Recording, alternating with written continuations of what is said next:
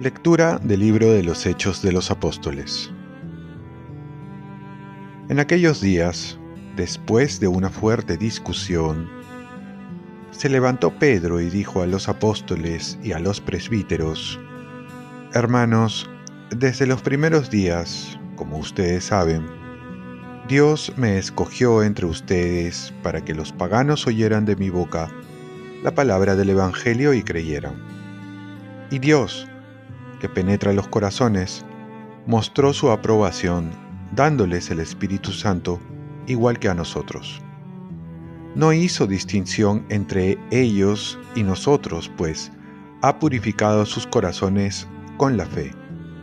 ¿Por qué tientan a Dios ahora, imponiendo a esos discípulos una carga que ni nosotros ni nuestros padres han podido soportar? Por el contrario, Creemos que lo mismo ellos que nosotros nos salvamos por la gracia del Señor Jesús. Toda la asamblea hizo silencio para escuchar a Bernabé y Pablo, que les contaron los signos y prodigios que Dios había hecho por medio de ellos entre los paganos.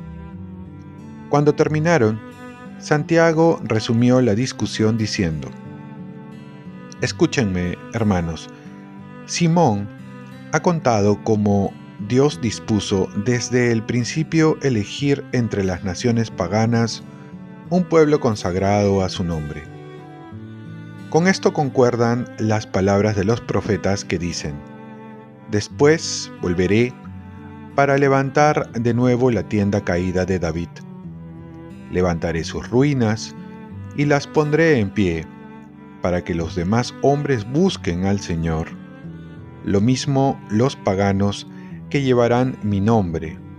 Lo dice el Señor que lo anunció desde antiguo. Por tanto, yo juzgo que no hay que poner obstáculos a los paganos que se convierten a Dios. Basta escribirles que no se contaminen con la idolatría ni con la fornicación y que no coman carne de, animales estrangulados, ni tampoco sangre, porque durante muchas generaciones en la sinagoga de cada ciudad hay quienes predican la ley de Moisés, la cual se lee cada sábado. Palabra de Dios. Salmo responsorial. Cuenten las maravillas del Señor a todas las naciones. Canten al Señor un cántico nuevo. Canten al Señor toda la tierra. Canten al Señor, bendigan su nombre. Cuenten las maravillas del Señor a todas las naciones. Proclamen día tras día su victoria. Cuenten a los pueblos su gloria, sus maravillas a todas las naciones. Cuenten las maravillas del Señor a todas las naciones. Digan a los pueblos, el Señor es el Rey. Él afianzó el orbe y no se moverá. Él gobierna a los pueblos rectamente.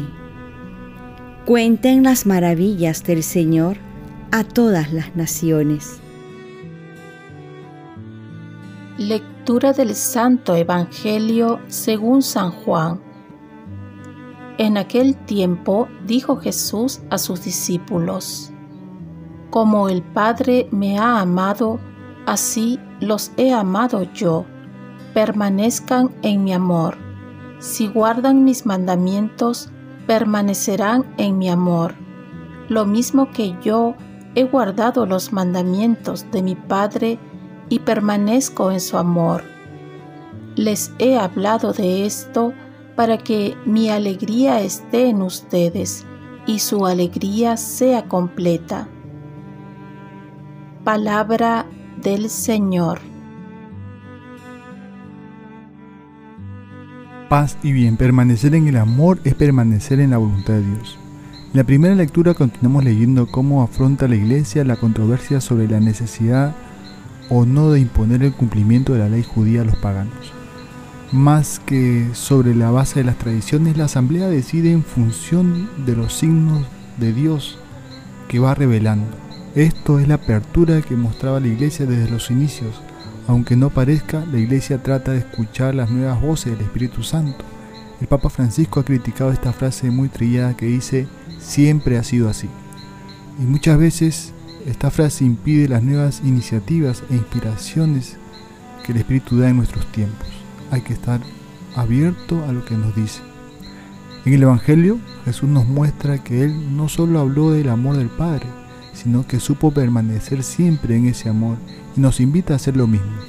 Aquí el secreto de la vida cristiana es saber permanecer en el amor de Dios. Esto es saberse sentirse amado por Dios. Es algo que lo tenemos que tener presente siempre. Si el amor de una persona puede cambiar a, otra, cuánto más el amor de Dios que se nos ha dado y nos ha hecho pasar de pecadores a justos, de enemigos a hijos. Al final, el resultado de su amor produce una alegría inmensa, una alegría completa que llega hasta las fibras más íntimas de nuestro corazón. No es una alegría que da el mundo, sino un don que viene de Dios. ¿De qué manera conseguiremos permanecer en el amor? si no es en la comunión plena con Él mediante su voluntad.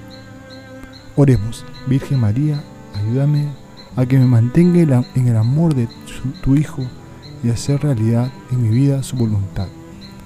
Ofrezcamos nuestro día.